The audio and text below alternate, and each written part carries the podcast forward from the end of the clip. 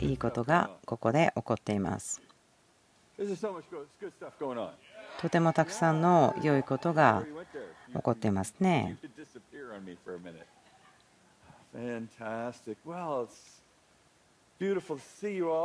はい、とても皆さんと会えるのを喜んでいます。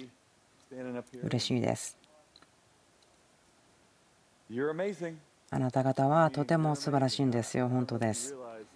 あなたそれ知ってるかどうかわからないですけれども、本当に世界的にここから影響が起こっていますよ。皆さんのところから世界に向けての影響は起こっているんです。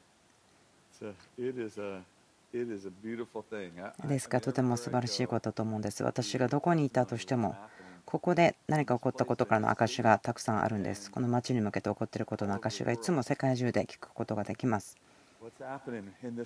ここの部屋から出ていったことからの証を私は聞くんですね。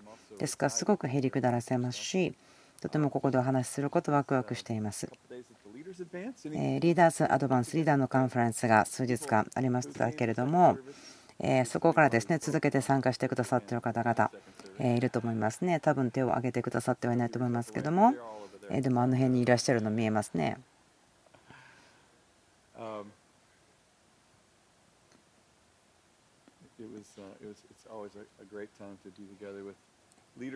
本当に世界中のリーダーの方たちと共にいることは良い時間になっています。今朝私がお話ししたいことは、あなたの人生にあることに触れることです。どういうことかというと、あなたのアイデンティティに織り込まれていて、あなたはそれを何も変えることができないということからについてです。歌があるんです。あなたの中には歌があります。神様が呼び出しているというその歌があります。私は作詞家、作曲家、ミュージシャンではありません。礼拝の時には隣の人よりもちょっとだけ小さい声を出して歌おうといつも思っています。まあ、多分そうすべきではないのかもしれませんが、でもいつもそうするんですが。私たちのうちには歌があります。そしてそれは触れられているんです。あなたの周りの世界によって。今日はそのことをハバクク書からお話ししたと思うんですけどもどのような発音しているのかもしれませんがハバククと言っているのかもしれません。ハバククですね預言者ですけども彼はすごくよくこの歌ということを書いてると思うんです。最初の少しですね短い動画を見たいと思います。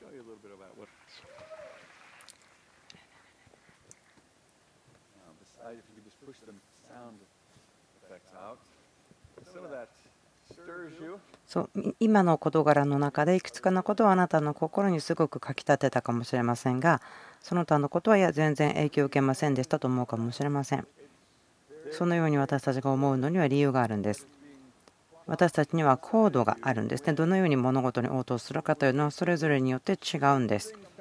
ある事柄はすぐ表面にパッと出てくる。でもある事柄は怒っても見ていても大したことには思えない。素通りしてしまうような感じ。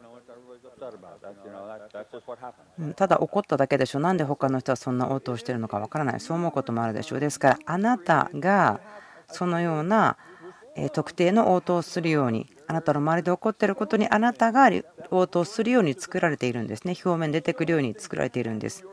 多くのことはあなたがあれあれあれと思うことがあるけど他の人は全然気が付かないこともあるでしょう。でもあなたはあなたがあれと思ったことに対して向かっていってください。他の人がそれを理解するかしないかは気にしないでください。できるならばね。とりあえずそのように言っておきましょう。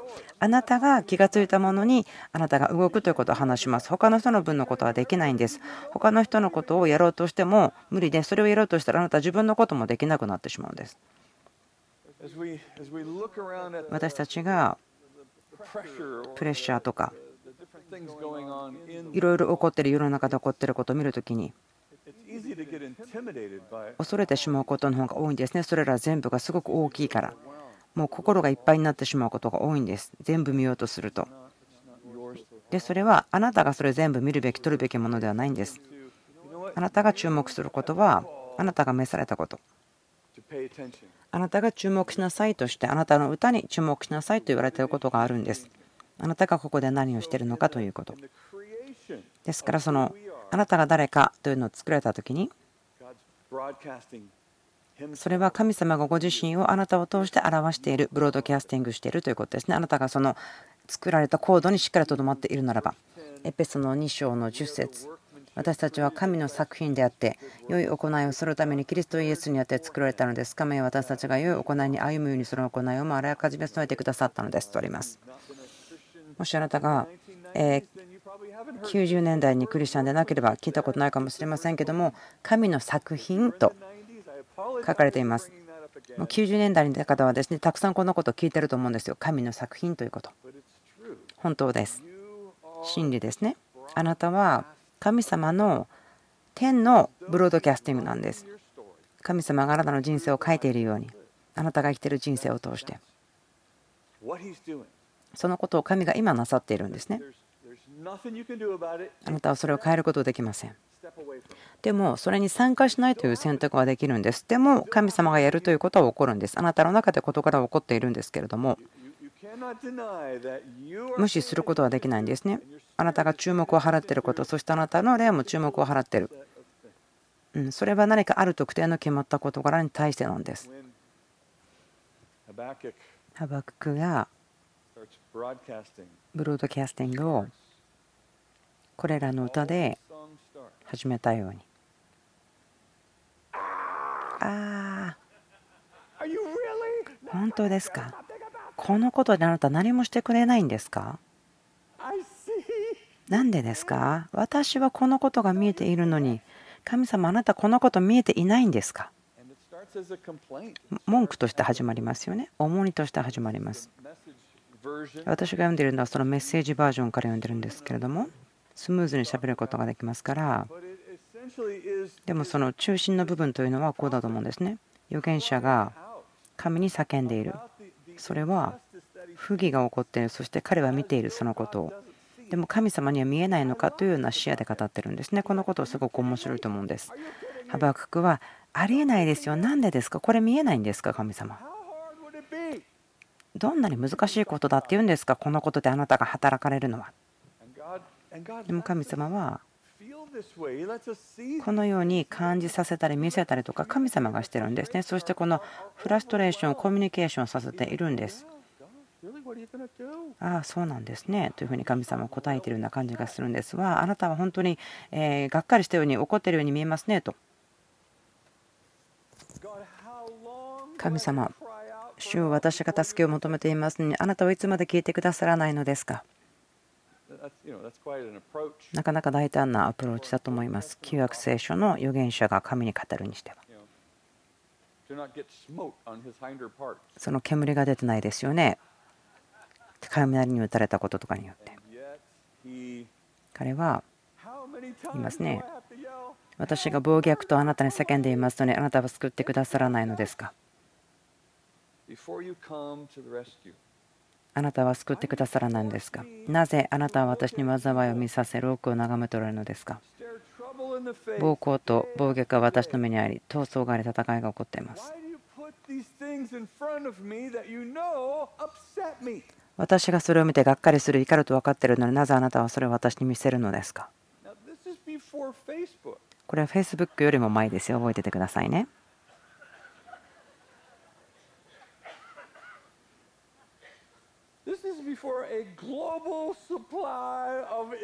世界的に不義があるよということがですね分かる前です。あなたの目の前に世界中の不義が流れ込んでくる前の時代です。ハバククがですねどれだけ旅行していたのか分かりませんけれどもしかしその現在の私たちはもう世界で起こっている聞こえる限りの想像できる限りの不義悪いことをまるで聞いているようですね毎日。まるでこれは誰かがいて私たちのその正しさ正義というですねまたはその正しいことが行われていないそのような感覚を麻痺させようとしているようですね。実際そうなんですよね。誰かがあなたを麻痺させようとしてますよ。あなたの歌を鈍くさせようとしてるんですあなたを麻痺させようとしてるんですね。もういっぱいいっぱいにしてしまって。あなたの周りで何が起こっているかということであなたをいっぱいにする。あなたが不義を見た時にまたそれは人々それぞれで違うことに違うことを感じると思うんですけども不義があるならば義を見たいと思いますね。そこに正しさが来るのを見たいと思います。ですからあなたは主にアプローチします何が起こってるんですか？なぜこのことがあるんですか？なぜ？なぜあなたがこのことを許しているんですか？なぜですか？でもなぜという質問はですね間違った質問です。なぜという質問は答えにあなたを導くことはないんです。例えばあなたがあなたの子供にノーを言う時ですね。例えばあなたはえ麻薬を売ったり買ったりしてる人たちのお家のお友達に行って泊まることはできないよ。ノーと言いますね。あなたの子供がなぜなぜですか？でもそれは本当に質問してるわけではないんです。怖いなぜっていうのを本当に質問してるわけではなくてこう言ってるんですね。私はあなたの意見あなたの答えを、え否定します。私はあなたにえもう一度私の質問に答えるチャンスをあげますという意味です。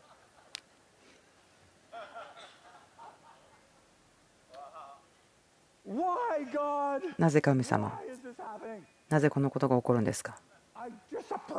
私はあなたの答えを否定します。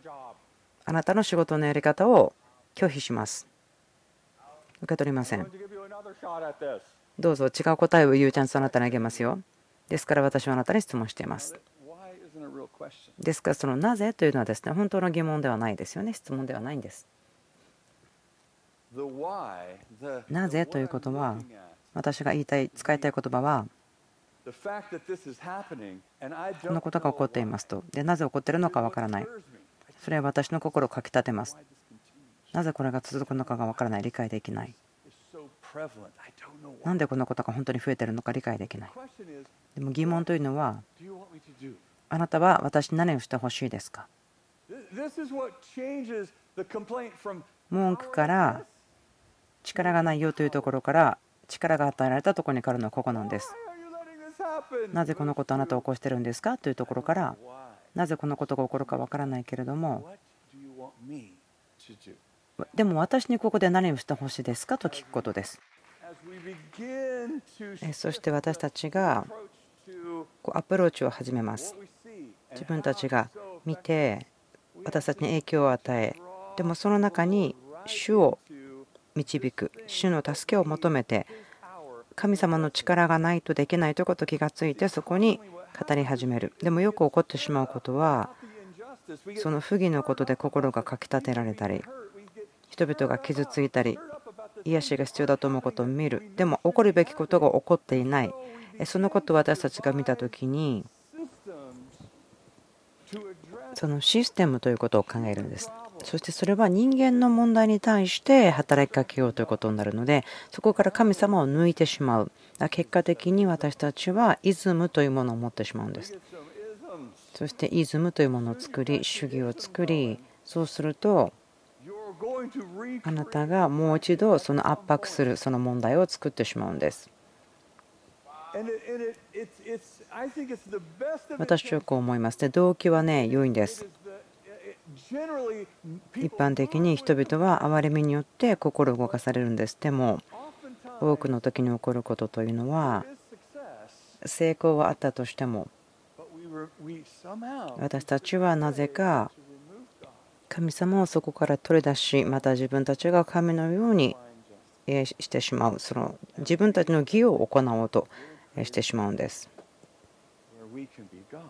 自分たちが神のように自分たちが思う義を行おうとしてしまう。ですから結果的にこの地のシステムを教えるんです。そのことによってまた圧迫を繰り返してしまう。何度も何度も。ですからどのような時だっても私たちが解決を見た時に神様が超自然的にその中で収めているということが減ってきてしまうとまた違うイズムを作ってしまって分裂してしまって人々が互いに攻撃し合うようになりそしてまた新しい圧迫を発明してしまうんです。ハバククは重荷を持つことからまたその文句から始まりでもその次に私何をしてほしいのですか？主よというふうに変わります。あなたは私何をしなさいと思ってるんですか？というふうになります。それが2章です。2章のところで応答がやってくるんです。1章は会話ですけれども2章というのはこう変わってきます。1節ですけども私は神様に自分の文句を聞いていただいた。ですから今私は神様の応答を見る。そして私がしなければならない変化を考えるというふうに言っています。私がただ立って文句を言い続けているだけならばそのアジャストメントをする準備ができていない神様が何にしてほしいのかというところに変わる準備ができていないならばそれは私が恐れの中にとどまっている無力感の中にその非常に大きな問題を見ただけで恐れでいっぱいところにとどまってしまう。Facebook のことに戻りましょう。もしずっと見ているならばあなたを恐れさせますよ。そしてまた Facebook の中で人々がどう応答しているのか。恐ろしい時もありますよね。その炎上したりします。本当に最悪の状態というのを見ることがありますね Facebook の応答で。なんでこんなことが起こってるんでしょうか。それは恐れなんですね。怖がっている人たち。私たちを恐れた。そういうことです。恐れてる人というのは意地悪なんです。親切にできないんですね。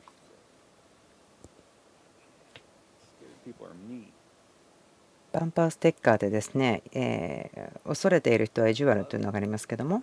で他のですねバンパーステッカーは、え意地悪であれと何かそのように書いてあるらしいんですけども皆様そのことを知ってますかね、まあ、知らないならそれはそれですごく良いことですよ。私たちは文句を言うところからそれは書き立てられてそして次にアクションします。そのアクションというのはいや私はこのことを Facebook に載せようそうじゃなくてでもアクションというのは実際的に活性化するんです。応答をするんです。それは天からの応答を地に解き放つことですね。自分の態度自分の優先順位私のエナジーそれを解決に向けて解き放ちますね。そこに整列します。ハバクク2章こう書いてあります。幻を板の上に書いて確認せよとります。書きなさい、書き留めなさい。まるでホテルのようですね。何かそのクレームがあるなら書いて出してください。いや、そういうわけではありませんけれども、あなたの心の中に燃えているものがありますか？あなたを行動に導くようなものがありますか？もしかしたらこのために自分が来てるのかなと思わせることがありますか？書き出してください。書き出してください。天と同意してください。私たちは天と語ってるんだということに信じて天と同意しましょう。私、あなた見てますよ。私が最初にしなさいといったことまだやってないですね。書き留めなさい。幻を書きなさい。書きなさい。なぜこれがそんな力強いのか分かりませんけれども、このことはあなたの行動を確信します。文句から適用に変えていきます。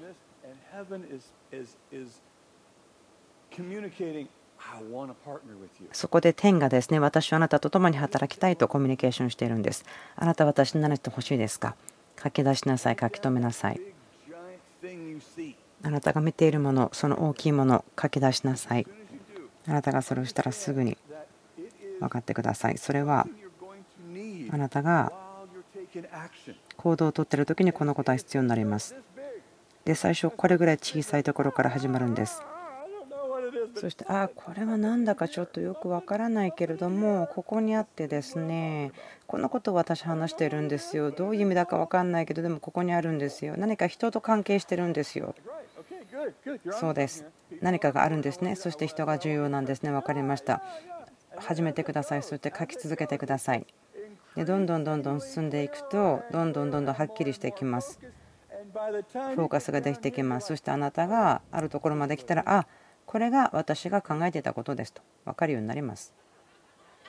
あそうなんですよ。私そのことを言おうとしてたんですよ。ということができます。はっきりしてくるんです。なぜでしょうか。あなたが書いた時に書き続ける時にまた書く時にまた書く時にあなたが理解し続けるんですね。あなたが書いていることによってあなたが話してることを理解することができるんです。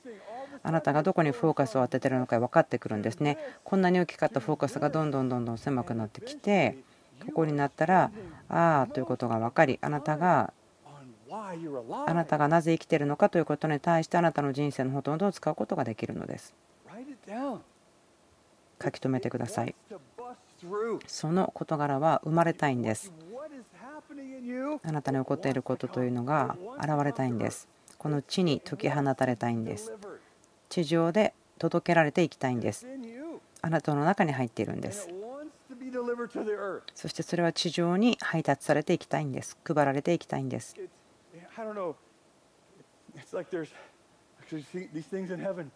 天にある事柄が待ってるみたいなんですよね。あの人たちはいつ地上で書くんだろう。話早く書けて言ってよ。また彼らそこに座ってるからねと天が話してるようですよと。ビジョンはこうですよね。そのビジョン、幻がですね僕のこと書いてくださいよって叫んでるようです。ね、クリスさんがその道を導いてますけれども。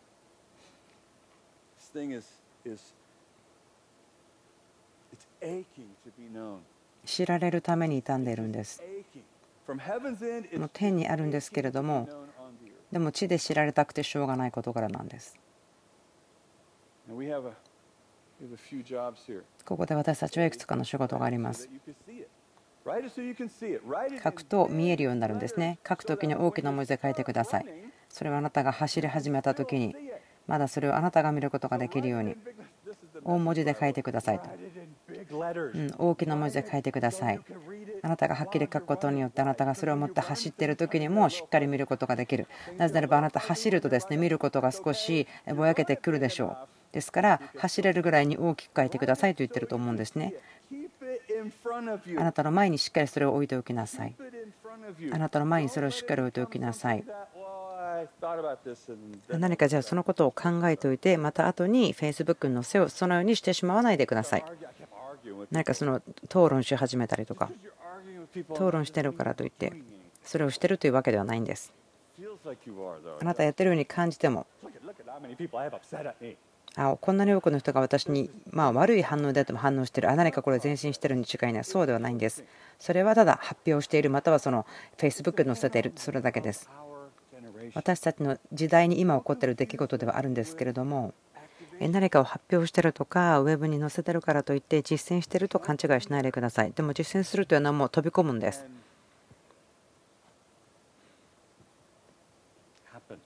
起こるんですね。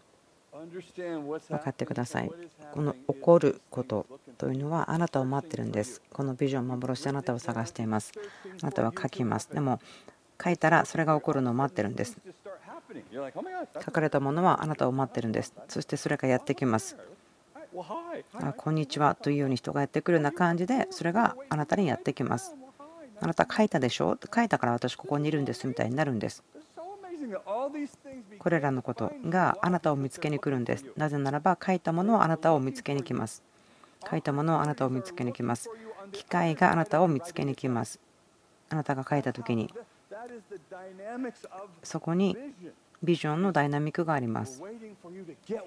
幻はあなたがつかむことを待っています。そして私たちはその幻を満たすんです。私たちはチャンスがあなたを見つけに来ますよと言いましょう。どんなに大きくてもいいんです。とにかく書き出してください。なぜならば書き始めたらどんどんどんどん振るわれ、フォーカスされ、この5つものチャンスが私を見つけたのはなぜかと思うんですね。答えはこれです。チャンスはあなたを探していたんです。本当です。いや、彼は分かりますね。あなたの仕事というのは一つあります。それは止まってはならないということです。諦めないでくださいということです。歩いてどっかに行かないでくださいということです。もちろん、なぜならばこれらのことはチャレンジがあるんです。価値がある事柄はいつもチャレンジがあります。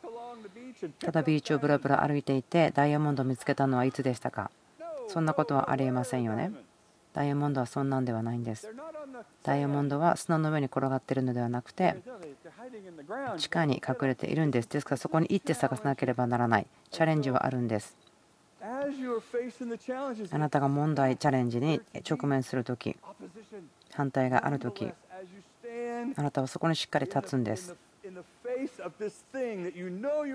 あなたが自分はこのために生まれたということをしっかり見るんです。覚えてください。立っていてください。そしてあなたが疲れてしまって疲れてしまって諦めたい時にももっと立っていてください。立ち続けてください。これは礼拝のサービスよりも大変なことでしょう。立ち続けるんです。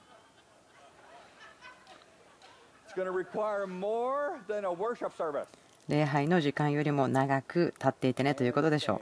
立ち続ける。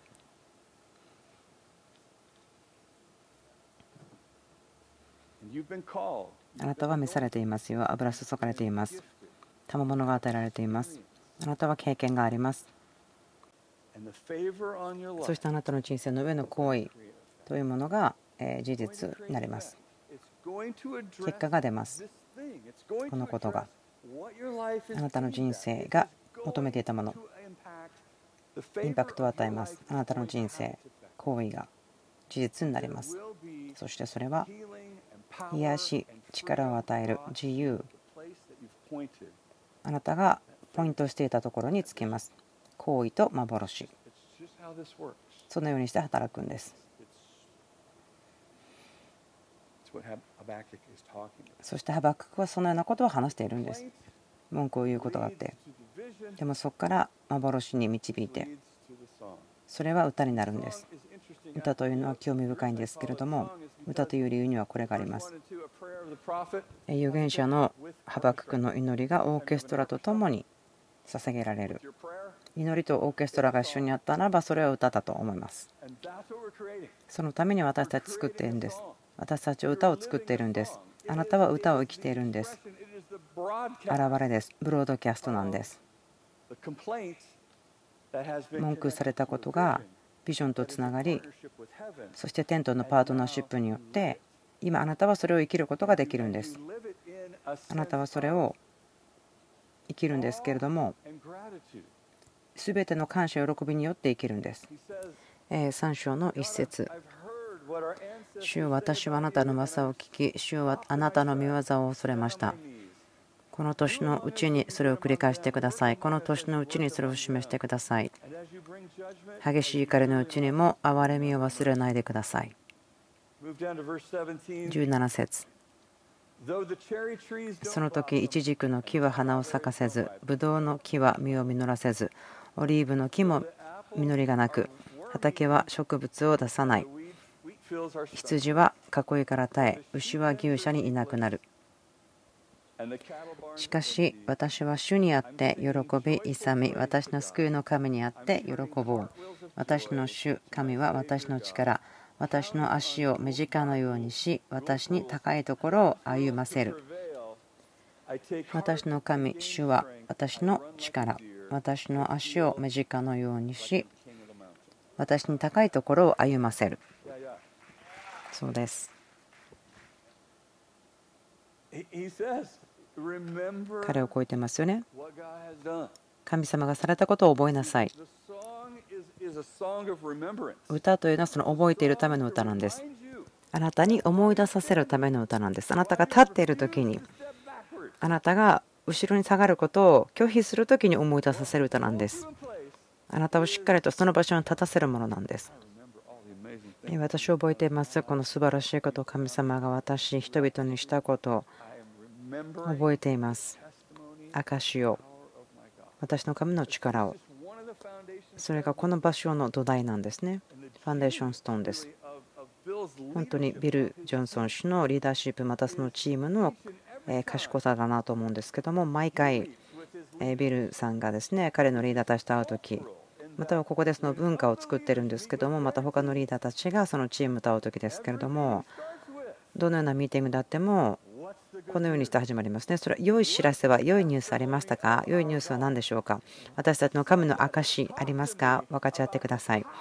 天の力が地に働いていることを私に聞かせてください。今日それが起こっていることを聞かせてくださいということなんですね。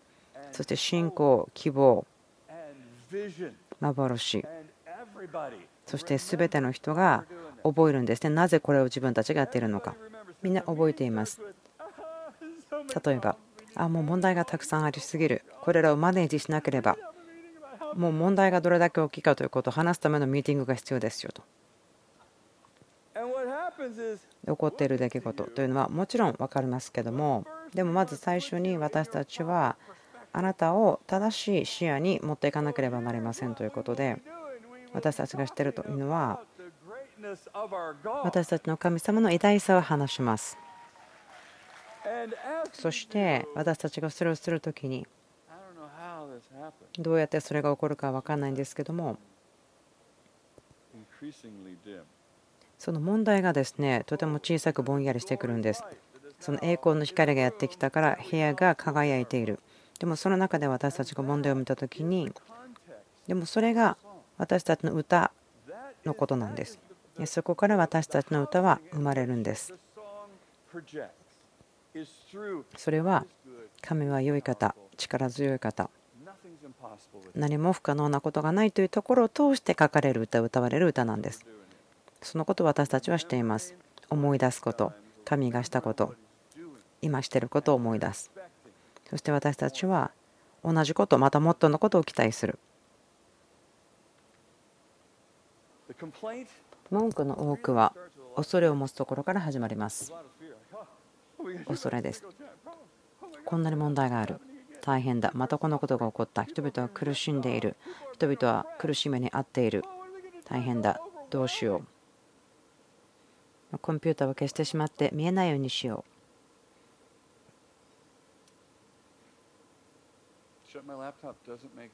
でもそのことによってもそのことからはどこにも行かないんです。残ってるんですね。文句、疑い、恐れというのは無力さというのが注ぎ込まれてしまうようです。でも神ご自身が誰かというところに移りこの計画は神が働いてくださらなければ全然機能しない。もうそれはビジョンです。神様が現れてくださらなければこれは機能しない、成功しない。でもそれは歌を書いていることなんです。でも神様は現れるんですね。いつもいつも現れてくれるんです。ですからこうなんです。あなたに話させてください。もうちょっと言いたいことがありますよ。ということをしながら私が神様が良い方であってということの場所にいる時に恐れ文句を言う場所が勝利の場所に変わるんです。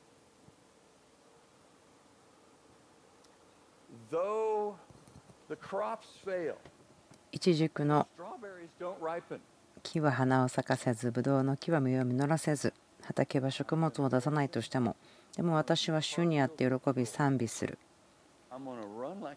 私の足は目近のようにされ、私に高いところを歩ませます。なぜならば神様の誠実さのゆえです。神が誠実であるから、それが私の歌なんです。私の歌です。思い出させるんです。いつも神は誠実。私が逃げたかった時にも、また諦めたかった時にも、私が疲れ弱い時にも、神は誠実であるということ。その結果として、私は完全に主に捧げたんです。ハバククはこれで終わりますね。何が起こっても、そのように見えても外側からは、何が起こっても、どのように見えていても、私は喜ぼう。私は神を賛美する。私は山の王様のように生きる高いところを歩んで生きる。繰り返してそれがあなたの歌です。私たちの歌です。私たちはそれを耕してきましたよね。文句を言うというところから勝利まで。ビジョンを通って私たちが書いたことを通して今日20回ぐらい言いましたね書き出してはっきりさせて。天と同意するためにはっきりするんです。そのことによって。私の人生はなぜここにいるのかがすごく分かった生き方をすることができる。でそれは歌を歌うことです。私はここにブロードキャストするためにいる。私がどのようにして生きるため作られたか。私の仕事というのは神の作品としてブロードキャストすることです。はっきりすることです。神が誰かということ。私を通して。そこにある事柄に対して神がどう働かれているのかということが見えるようになること。私の人生多くは幻を書くということに使ってきました。違う方法を持って書く書き記す。なんだか分からなかった時にも書いてきた。何か大きなことのために私が召されていることは信じていました。聖書を読んでた時にクリス・バラトさんにこんな話をしていました。私が最初学んでいたことは栄光についてでした。この栄光という言葉はですね救われる前まであまり聞いたことがない言葉でした。例えばですね救われてから6ヶ月後ぐらいの時にこう考えてました。栄光のことを考えていて。100回ぐらい読んだんですねだから何か得てると思い始めていました。クリスさんに言いました。私多分誰かにこの栄光のことを教えた方がいいと思うんですけど。で彼言ったんですね栄光から始めるんですか？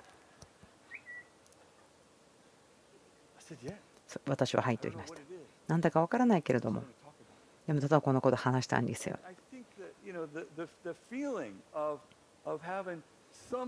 こういう感じがしますよね。神様みたいにすごく大きい方があなたの人生を満たしているということ。でその時には栄光という言葉だけで表すことができるような感じがするんです。ですから最初に書いた言葉栄光。栄光。意味は分からないけれども。どういう意味だかまだ分からないけどなんか素晴らしいのは分かるんだよ。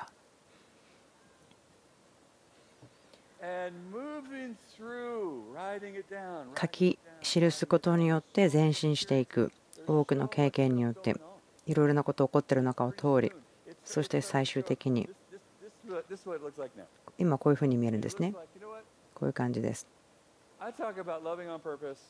私はその Loving on Purpose ということをいつも話します。私がそのことばかり話しています。あなた私話すの前に聞いたことありますか？彼いつも同じこと言ってるよね。この人は何か他に話したいことないんですかね？そうなんです。ないんです。今のところはないんです。私たちは栄光というところから動いて、また今日も違う方法を持って話させてください。それはどうやって私たちは恐れを追い出すか、締め出すかという話。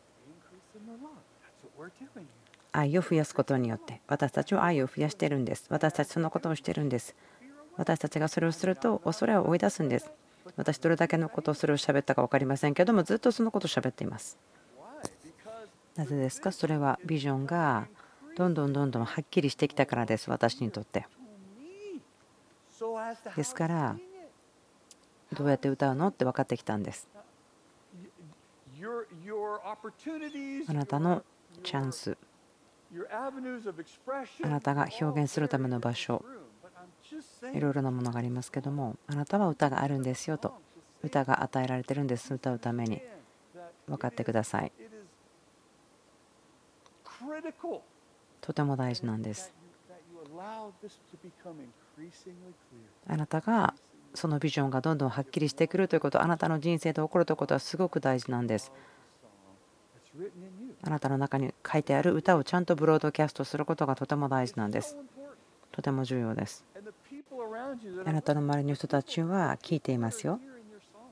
あなたの歌を聞いているんです。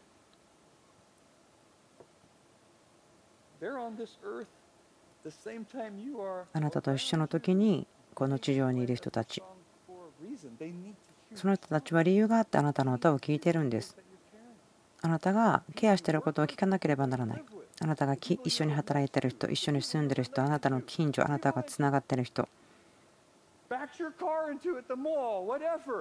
あなたが会う人。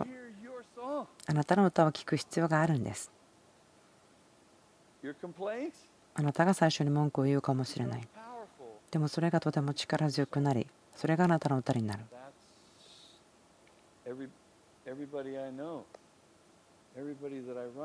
私が会う人たち私たちが会う人たち同じなんです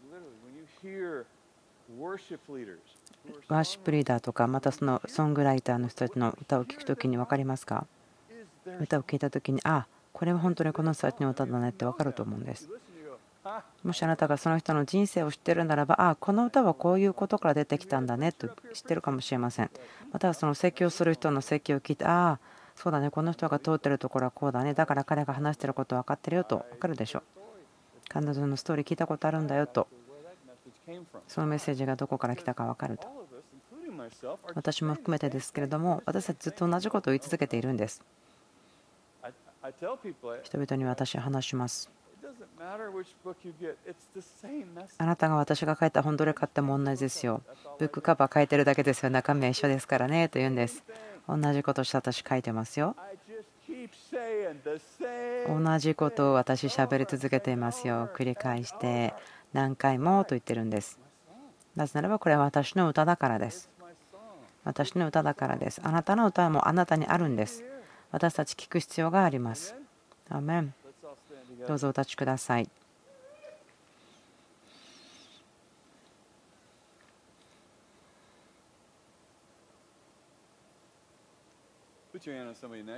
あなたの隣の人に手を置いてください。そして祈ってください彼らのビジョンが彼らの人生の中ではっきりしてくるように祈りましょう。あなたが祈ってもらいたいようにその方たちに祈りましょう。フォーカスとか緊急性とか。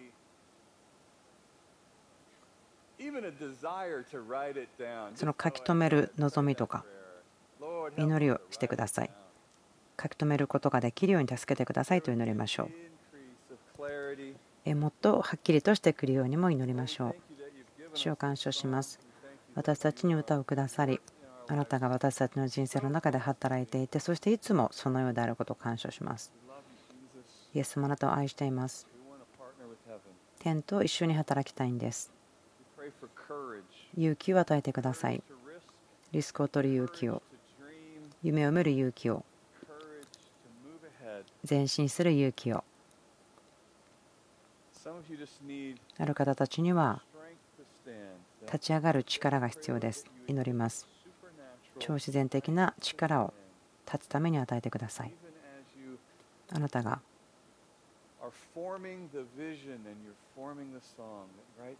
今あなたがビジョンを作り形作っているそして立ち上がる力もあなたがくださることありがとうございます。